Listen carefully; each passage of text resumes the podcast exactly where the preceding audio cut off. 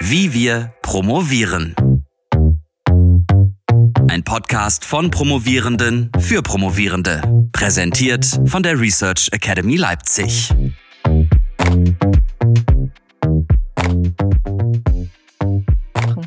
Aber das heißt, ihr habt sozusagen beide parallel promoviert und hattet ein Neugeborenes. Habe ich das jetzt richtig verstanden?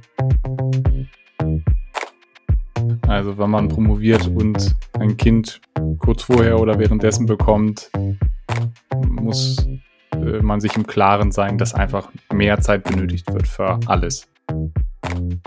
Jetzt haben wir tatsächlich eine sehr klare äh, Aufgabenteilung, aber das hat sich erst äh, entwickelt. Also das war auf jeden Fall ein Prozess. Wenn, wenn du dein Kind stillst, dann hast du aber nochmal eine ganz andere Verpflichtung, weil ich das nicht übernehmen kann, ne, als, als Mann. Willkommen zur Folge 3. Wie wir mit Kind promovieren. Mit Saskia und Linus.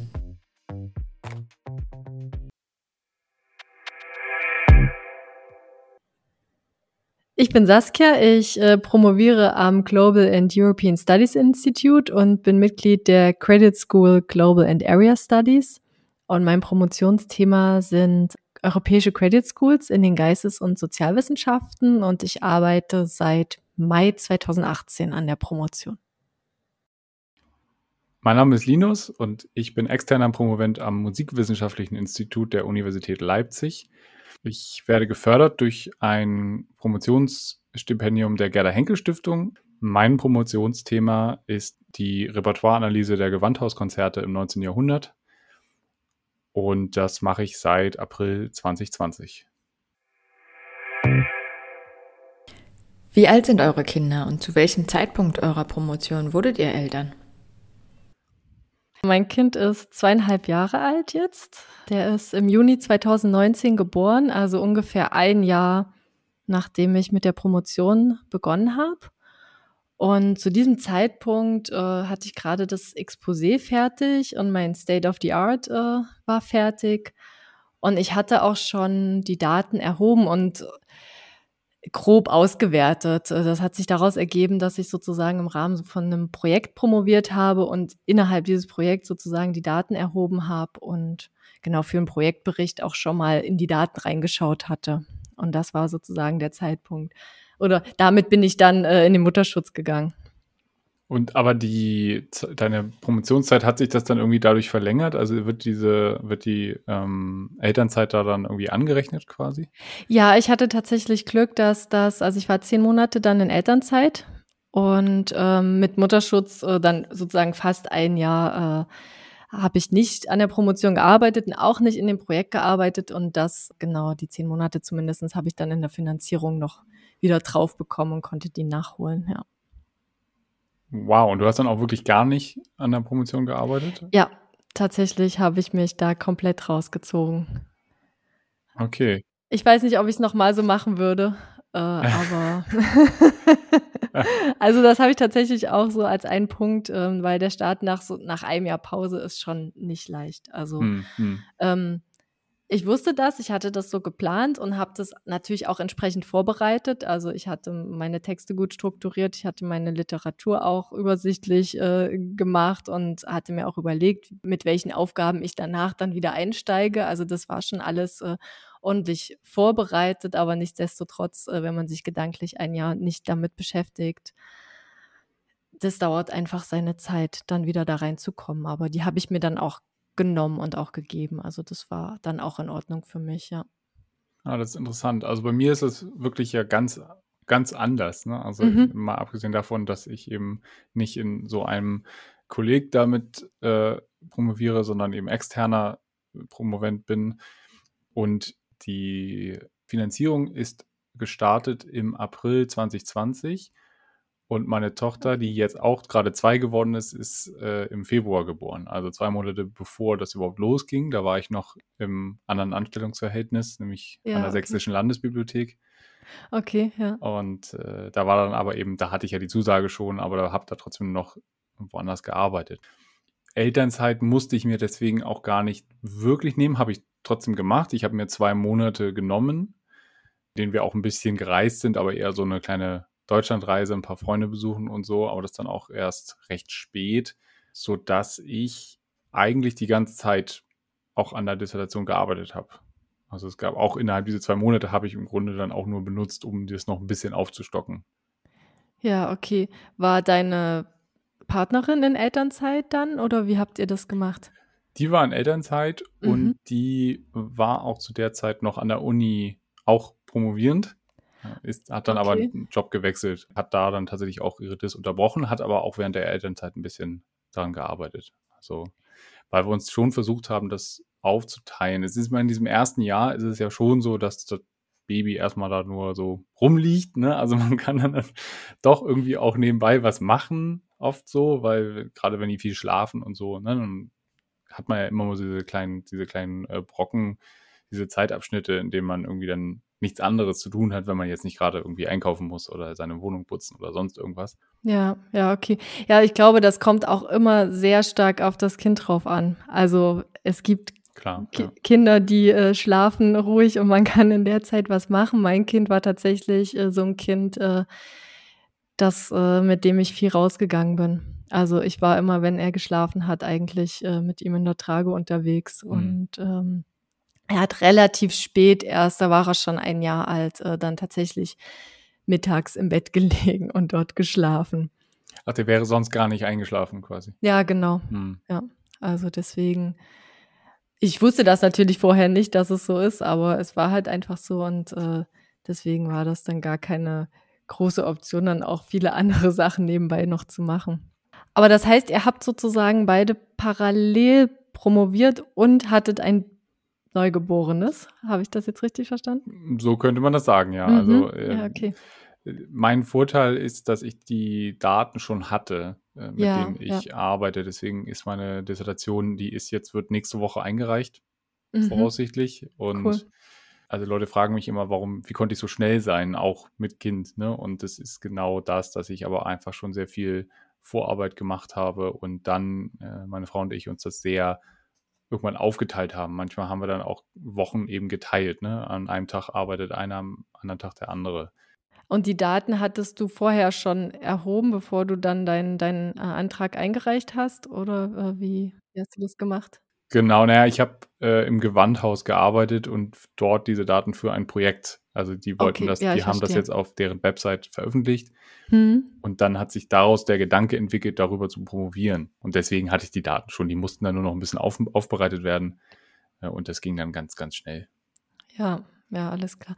Ich glaube, das ist allgemein so eine Sache, ähm, die, diese Datenerhebung, weil du hattest ja auch gefragt, was der richtige oder ein guter Zeitpunkt äh, während der Promotion, um Eltern zu werden. Also das mhm. sollte man, denke ich, schon äh, hinter sich gebracht haben. Also kommt immer auf das Projekt drauf an, aber wenn das auch äh, verbunden ist mit äh, Feldforschung zum Beispiel irgendwo oder Archivaufenthalten irgendwo anders, das geht sicherlich alles mit Kind, aber ist natürlich viel komplizierter. Ich frage mich immer, gibt es, wann, wann ist der perfekte Zeitpunkt, ein Kind zu bekommen? Ich glaube, es gibt diesen Moment nicht, weil es immer sich Argumente finden lassen für, ach, jetzt passt es mir eigentlich nicht, nicht so gut, weil ich habe das und das gerade. Ja, ich würde sagen, wenn man sich dafür bereit fühlt, dann sollte man das auch machen, weil man bekommt es sicherlich irgendwie organisiert. Und ich habe daran nochmal angelehnt den größten Respekt vor Alleinerziehenden, äh, weil diese Menschen wirklich äh, alles nochmal auf eine viel kompliziertere Art jonglieren müssen, ne? Arbeit und äh, Kleinkinderziehung. Also das ist der ja, absolute ja. Wahnsinn. Ja, das stimmt. Aber wie ist das denn mit deinem Partner? Wie funktioniert da die Aufteilung? Also in der Elternzeit, wie gesagt, war es relativ klassisch. Ne? Also ich habe einen großen Teil der Elternzeit übernommen, zehn Monate. Er hat danach dann drei Monate Elternzeit genommen. Da bin ich dann sozusagen wieder äh, eingestiegen. Der arbeitet bei Stadtwerken in Leipzig, so einem klassischen 9-to-5-Job, würde ich mal sagen. Und äh, jetzt haben wir tatsächlich eine sehr klare äh, Aufgabenteilung. Aber das hat sich erst äh, entwickelt. Also das war auf jeden Fall ein Prozess, äh, wo wir beide auch viel ausgehandelt haben, lernen mussten, ähm, was ist uns wichtig und wie können wir auch Zeiten freischaufeln und so weiter und so fort. Aber mh, hm, jetzt ist es tatsächlich so, dass wir ja, die Woche uns aufgeteilt haben. Also drei Tage hole ich ihn ab, äh, zwei Tage holt er ihn ab und auch die Wochenenden sind klar aufgeteilt und auch so Einschlafbegleitung und so weiter und so fort, ähm, dass jeder auch mal Zeit für sich hat. Also das finde ich auch unheimlich wichtig, dass äh, sozusagen unabhängig von jetzt Zeit äh, für, zum Schreiben zu haben oder so, auch einfach äh, Zeit für sich ganz alleine zu haben, zur Fre Freizeit sozusagen.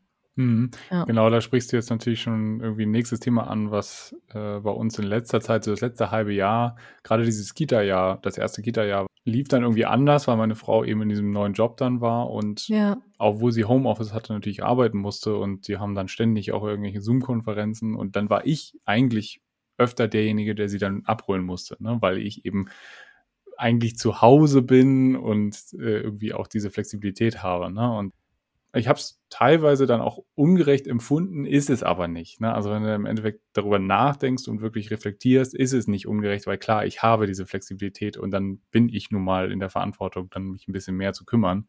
Ähm, und war auch in Ordnung. Ne? Und jetzt, wo ich auch äh, diese Woche einen neuen Job anfange, dann haben wir uns jetzt schon überlegt, so an den zwei Tagen, wie du das jetzt auch beschreibst, ne? an den zwei Tagen hole ich sie ab äh, und an den anderen zwei muss ich halt länger arbeiten dafür, ne? weil ich natürlich jetzt auch eine 40-Stunden-Woche füllen muss. Ähm, aber das trifft ja alle dann irgendwann, wenn beide Elternteile berufstätig sind. Ja, genau. Aber ich, genau, ich glaube, das ist wirklich wichtig, dass man sich das, das klar ausmacht und dass das dann in dem Falle auch ähm, in den Kalender eingetragen werden kann. Also mein Partner hat auch ziemlich viele so Meetings und äh, ja, arbeitet auch im Homeoffice, aber da sind andauernd irgendwelche Videokonferenzen und so, aber dass er dann halt auch Blocker drin hat, so an zwei Tagen pro Woche bin ich nur bis 15 Uhr da und dann geht's eben auch nicht anders.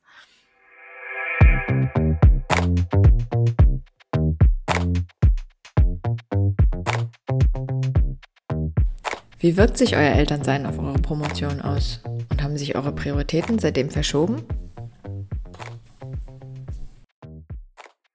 Also die Prioritäten verändern sich natürlich und ich glaube, das können sich Leute ohne Kinder auch irgendwie immer schwer vorstellen, weil du auf einmal die Verantwortung für ein Leben trägst und du kannst nicht am Ende des Tages sagen, ach, morgen mache ich das mal nicht, weil ich keine Lust darauf habe, sondern du bist dann, wenn du jemand bist, der diese Verantwortung ernst nimmt und nicht irgendwie sich aus dem Staub macht, bist du nun mal daran gebunden, die nächsten jetzt noch 16 Jahre. Aber das ist ja auch eine sehr schöne Verantwortung und das ist, ich kann mir nichts Schöneres vorstellen, äh, ein Kind zu haben. Aber natürlich hält äh, einen das auch davon ab, vielleicht, wenn man jetzt gerade in der Wissenschaft bleiben möchte, diese, diese extra Arbeit aufzuwenden, die man äh, vielleicht brauchen würde, um sich äh, auch abends nochmal mit einem anderen Thema aus dem Fach vielleicht zu beschäftigen. Ne? Also, dass ich dann nochmal ein anderes, nochmal einen anderen Aufsatz lese oder so. Dafür habe ich keine Zeit mehr. Das kann ich nicht mehr, weil ich muss mit meiner Tochter und ich möchte mit meiner Tochter auch auf den Spielplatz gehen, weil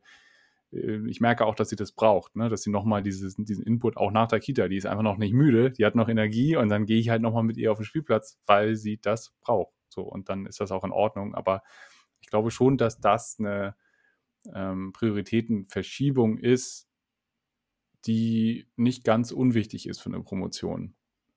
Ja, ich würde dir auf jeden Fall zustimmen. Also ich sehe das auch so, dass ähm, das ist so eine Art Pragmatismus, also der da ein bisschen auch reinkommt. Also genau wie du sagtest, dass nicht mehr hier und da nochmal liest und sich den Text nochmal anguckt und das nochmal, sondern man versucht sich, also ich versuche mich wirklich auf das Wesentliche zu konzentrieren, weil ich eben auch nur äh, an den Tagen, wo ich ihn abholen muss, zwischen 9 und 15 Uhr Zeit habe. Und äh, dann habe ich einen Plan, was ich schaffen will und versuche das natürlich auch in der Zeit zu schaffen. Und danach ist auch für mich Feierabend. Ich setze mich auch abends sehr selten, wenn, wenn irgendwie eine wichtige Abgabe ist oder so, setze ich mich abends noch mal hin. Ansonsten mhm. mache ich das auch nicht. Hängt auch damit zusammen, dass mein Kind sehr zeitig aufsteht. Also ich bin zwischen fünf und sechs Uhr morgens wach. Oh mein Gott. er geht auch spät ins Bett, also er schläft auch erst so gegen neun. Und da habe ich auch einfach die Kapazitäten nicht mehr. Das schlaucht, auf jeden ja. Fall. Also das merken wir auch, wenn sie Mittagsschlaf in der Kita macht, die wecken die nicht. Erst nach zwei Stunden. Und wenn die ja, zwei Stunden Mittagsschlaf ja. macht, dann ist die locker erst um halb zehn im Bett und schläft aber zum Glück lange. Also ich muss sie morgens zur Kita wecken. Ne? Also so um 7.30 Uhr muss ich sie wecken, weil sie sonst nicht aufstehen würde. Also erst um acht. wollte auch nochmal zu dem, wenn man jetzt in der Wissenschaft bleiben möchte, dann gibt es ja oft auch dieses, erstens, dass du immer nur diese befristeten Verträge kriegst, was eben, wenn du eine Familie hast, eine ganz, ganz ähm, prekäre Situation im Endeffekt ist, weil du immer nie weißt, ob ich jetzt irgendwie in zwei Jahren dann doch nochmal weiter beschäftigt werde. Und wenn du wirklich dich an dem Punkt bist, auf eine Professur zu bewerben, kannst du ja überall landen. Ne? Also du hast nie diese Sicherheit, so ich habe jetzt hier in Leipzig, suche ich mir eine Arbeit, weil meine Arbeit kann ich hier in Leipzig auch finden. Ne? Also dieses am Standort zu bleiben, das sind eben auch Dinge, die mit Kind sich auch nochmal von der Priorität her verändern, weil jetzt ist sie hier in der Kita. Ich will sie jetzt nicht sofort dann irgendwie rausreißen und hier ist auch unser soziales Netzwerk. Ne? Also hier sind auch Familienangehörige, die dann mal auf sie aufpassen können und so weiter und so fort. Und das hättest du ja gar nicht, wenn du in eine neue Stadt ziehst, weil, weil einer von uns dann eine Professur kriegt. Ähm, deswegen habe ich mich jetzt auch dazu entschieden, da nicht weiter in die Richtung zu gehen. Ne? Also werde dann eher irgendwie was Richtung Wissenschaftsinfrastruktur machen oder so, was eben Bibliotheken anbieten als Beschäftigung oder das, was ich jetzt mache, ne? also Forschungsdatenmanagement. Ja, geht mir tatsächlich auch so, aber für mich war das auch äh, schon von vornherein klar. Also ich wusste ähm, schon sozusagen schon mit Beginn der Promotion, dass ich nicht, nicht in der Wissenschaft bleiben möchte. Äh, ich, mir macht es Spaß, mir macht die Promotion auch Spaß, das ist auch ein spannendes Thema. Aber das Thema an sich ist auch jetzt nicht so darauf ausgerichtet, ähm, hm.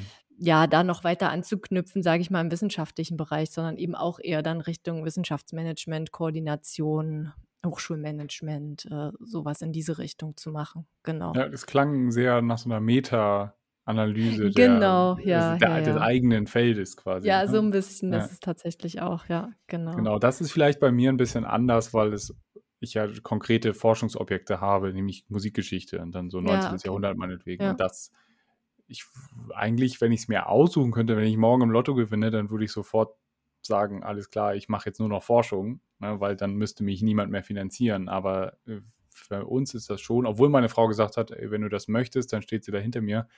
Aber das brauche ich dann auch nicht. Also das, ähm, da suche ich mir dann lieber äh, eine Alternative hier in Leipzig und dann ähm, versuchen wir das so. Ne? Also da finde ich schon, dass sich zumindest mein Blickwinkel dahingehend geändert hat. Aber wie geht's dir? Also du bist ja jetzt sozusagen fast fertig mit dem Schreibprozess und ich habe jetzt noch mal so ein bisschen reflektiert, weil ich jetzt auch noch so im Schreiben drinne bin und ich vergleiche auch manchmal so, wie es äh, war, als ich meine Masterarbeit zum Beispiel geschrieben habe und wie es jetzt ist, wie mein Schreibprozess jetzt ist und was sich so verändert hat und ähm, also so Themen wie äh, Konzentration und Fokus ist auf jeden Fall bei mir äh, viel, viel kürzer, also viel kürzere Zeitepisoden geworden, als es vorher war. Ich weiß nicht, ob es an dem Schlafmangel liegt oder äh, warum auch immer. Also das ist nicht mehr so lange. Und ähm, manchmal hat man auch so viele andere Sachen, die im Kopf rumschwirren. Also so Stichwort Mental Load, äh, die, die mich dann auch manchmal abhalten. Also ich habe zwar auch schon Strategien entwickelt, da dem entgegenzuwirken, also einfach alles aufzuschreiben und dann äh, mich weiter meinem eigentlichen Schreiben zu widmen. Ähm, aber ich stelle schon fest, dass, dass mich das manchmal einschränkt. Und auch so Sachen wie, früher war ich in der Bibliothek irgendwie den ganzen Tag und dann hat man eben mal eine Stunde Pause draußen gemacht, ne, sich mit Freunden getroffen und dann ist man auch, bin ich auch anders wieder reingegangen an das Schreiben und das, die, die Zeit ist jetzt einfach gar nicht mehr da, sozusagen, dann sich halt 16 Uhr nochmal zwei Stunden hinzusetzen und zu schreiben. Klar, es ist einfach nicht mehr möglich. Ne? Du kannst dann, das verstehe ich auch, dass man dann einfach abends vielleicht auch mal irgendwie die, den Fernseher anmacht und dann irgendwas ohne Inhalt guckt, weil du hast den ganzen Tag was mit Inhalt gemacht. Und ja, ja auch dein Kind betreuen ist was mit Inhalt. Ne? Und auch wenn das manchmal vielleicht ein bisschen eintönig ist, weil ein zweijähriges Kind einen jetzt nicht intellektuell so sehr fördert oder fordert äh, im Spielen, ist es ja trotzdem, äh, tust du ja irgendwas. Ne? Und dann sich danach nochmal hinzusetzen, ist, glaube ich, äh, massiv schwer einfach. Ja, es ist halt eine, also so dieses Zeit mit dem Kind verbringen, die ist, also ich genieße das immer sehr und ich finde das immer so schön, weil es einfach so ein, so ein Ausgleich ist zu diesem fokussierten wissenschaftlichen Arbeiten. Das ist wirklich was komplett anderes. Aber also ich bin trotzdem erschöpft dann davon. Also das, das macht Spaß und bringt mir viel, viel Kraft auch irgendwie, aber es ist, zieht halt auch Energie.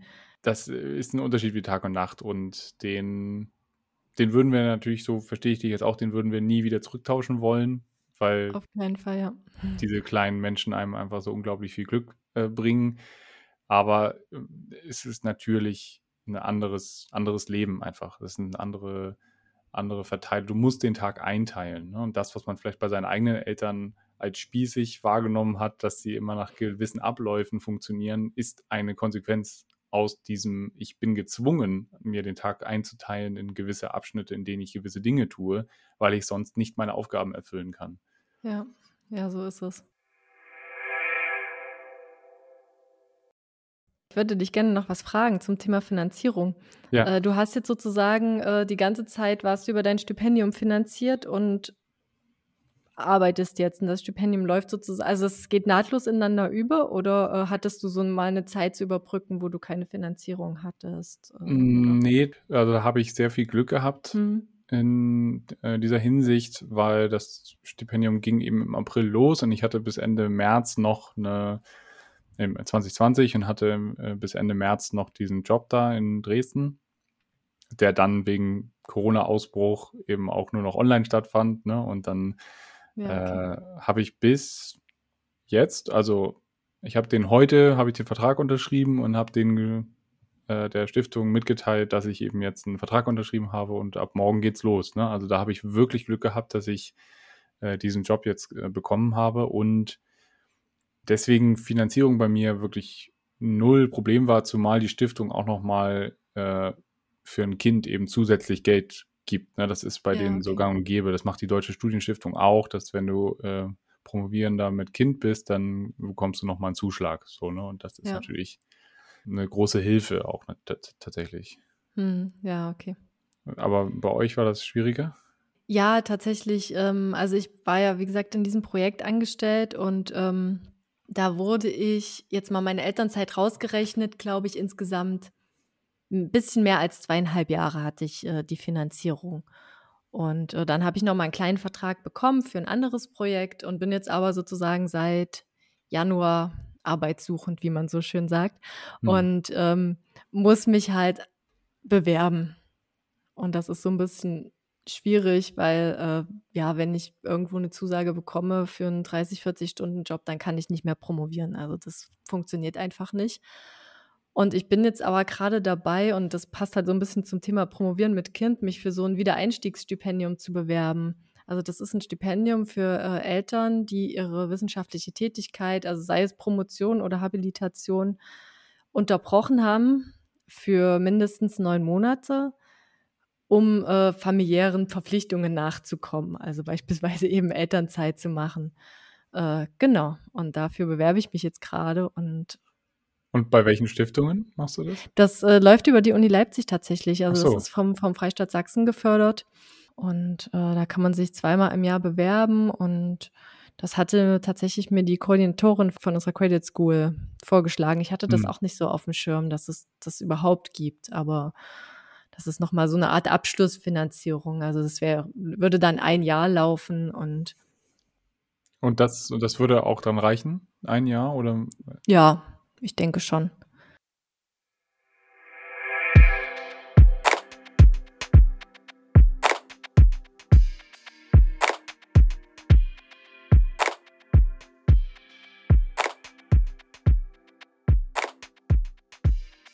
Mir fiel noch zu dem Stichwort Betreuung ein. Manchmal fällt ja aber auch Kita oder Tagesmutter, Tagesvater mal aus. Ich war dann bei uns eben derjenige, weil ich nicht krank nehmen musste, weil ich nicht äh, irgendwie mich krank schreiben lassen musste, weil ich keinen Arbeitgeber hatte, äh, der dann die Krankbetreuung auch übernommen hat. Ne? Also das ist dann auch nochmal natürlich eine Belastung, weil ich dann auch natürlich nicht schreiben konnte. Auf der anderen Seite ist es logisch, weil meine Frau sich sonst hätte von der Arbeit frei nehmen müssen. Ja, das stimmt. Wir haben das tatsächlich anders gemacht. Ähm, mir war das wichtig, dass wir uns das 50-50 aufteilen. Also vielleicht wahrscheinlich auch noch aus meiner Perspektive als Frau, dass ich gesagt habe, ich möchte nicht Nummer eins Ansprechperson sein, wenn mein Kind krank ist. Also dieses klassische, klischeemäßige, weißt du, die, ja, die ja. Frau bleibt äh, immer zu Hause und kümmert sich um das Kind. Also das war mir sehr wichtig, dass wir das gerecht aufteilen und dass wir beide dann äh, auch arbeiten können. Also einer nimmt einen Tag frei und der andere dann den anderen Tag. Ja, das ist natürlich auch nochmal ein Unterschied. Das hat meine Frau auch gesagt. Ne? Sie möchte nicht, dass sie die Hauptansprechpartnerin ist und wir wollten das auch 50-50. Jetzt ist es so gekommen, dass ich irgendwie 80 mache und sie 20, aber auch das ist völlig in Ordnung. Ne? Also das, wenn wir wieder nochmal einen Schritt zurückgehen in dieser äh, Zeitspanne nach der Geburt, ne? dass wenn, wenn du dein Kind stillst, dann hast du aber nochmal eine ganz andere Verpflichtung, weil ich das nicht übernehmen kann, ne, als, ja, als Mann. Ja, und äh, gerade das spielt ja auch nochmal rein in solche, in solche Fragen, wie, wie teilen wir die Arbeit auf und wann komme ich zum Promovieren. Ne? Also. Ja, auf jeden Fall. Also da ist, äh, ja, wenn man diese Entscheidung für, für das Stillen trifft, dann ist man als Frau äh, schon, schon viel stärker eingebunden. Und dann kann der Mann trotzdem alles drumrum, den ganzen Rest machen, aber ähm, das nimmt halt sehr viel Zeit ein. Und klar, es gibt ja auch irgendwie gesetzliche Regelungen, dass man dann Pausen machen kann und abpumpen und äh, oder das Kind wird halt gebracht. Aber ich stelle mir das in der Praxis sehr schwierig vor, das umzusetzen. Und gerade auch nachts, ne, wenn irgendwie das Kind mhm. dann viermal pro Nacht trinkt, so dann bist ja. du einfach durch am nächsten Tag, dann kannst du so ja gar nicht, es, ja. kannst ja gar nicht äh, irgendwie funktionieren, richtig. Ja, genau. Welche Ratschläge habt ihr für Promovierende mit Kind? Zum Thema Betreuung.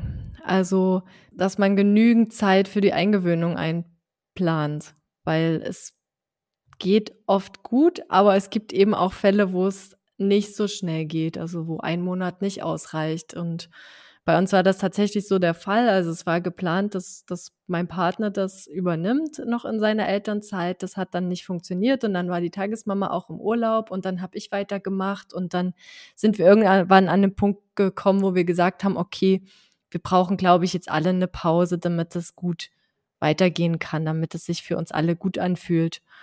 Und das haben wir einfach nicht mit eingeplant und es war in dem Falle gut, dass ich äh, das ich war zwar noch über das Projekt finanziert, aber das Projekt war schon fertig, das war ausgelaufen und somit konnte ich mich für zwei Monate dann auch sozusagen in Minusstunden gehen, mich rausnehmen und nochmal die Zeit äh, aufbringen, um das Kind gut einzugewöhnen. Und das hat dann auch super geklappt und äh, dem geht's gut da.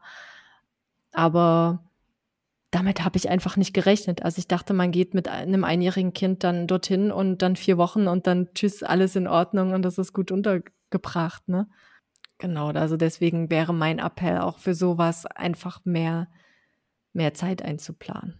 Wenn es dann schneller geht, ist ja super, dann äh, kann man halt eher wieder anfangen, aber ja, einfach da ein bisschen Flexibilität zu haben, sozusagen.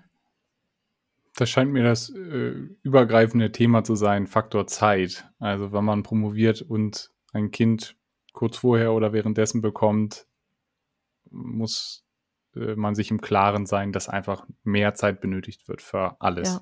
Es verschiebt sich alles nach hinten, es ist und man muss sich neu organisieren. Ich glaube, jetzt, wo ich, Saskia, du hattest am Anfang äh, was gesagt, was ich jetzt vielleicht nochmal, ich hatte darauf geantwortet und gesagt, es gibt keinen guten Zeitpunkt oder es gibt nicht den perfekten Zeitpunkt, um ein Kind zu kriegen. Jetzt, nachdem wir darüber gesprochen haben, würde ich schon sagen, man sollte sich zumindest für die Promotion überlegen, ob ich mich 100% lieber darauf konzentrieren möchte, um, um nicht in diese Zeitprobleme zu kommen, ne? die ja. du ja jetzt auch hast, weil du ja. nach hinten heraus offensichtlich äh, rausgeschoben wurdest. Ne? So, und das ist zumindest, ich sage nicht, dass man das nicht machen soll, aber ich sage, vielleicht sollte man sich das gut überlegen, ob nicht nach der Promotion vielleicht eher der Zeitpunkt ist. Ne? Oder davor, aber so, also dann ja, lang genug davor. Ist, wie gesagt, ist ja auch bei jedem unterschiedlich und ein Problem, ein kein ist kein wirkliches Problem, aber dass die Kinder nun mal unterschiedlich sind. Ne? Du weißt nie, was für ein Kind du bekommst und ja. du weißt nie, wie das ist und vielleicht ist auch alles entspannt, auch mit dem Schlafen wie bei uns jetzt oder sonst. Ne? Das weiß man vorher nicht und deswegen ist es vielleicht für die Promotion, gerade wenn man im wissenschaftlichen Bereich bleiben möchte, nochmal ratsam zu überlegen, ist es nicht sinnvoller, erst diese gebündelte Konzentration auf dieses eine Projekt zu legen, das ja viel schneller vorbei ist als das Projekt Kind. ja. Das nie vorbei ist, würde ich mal behaupten.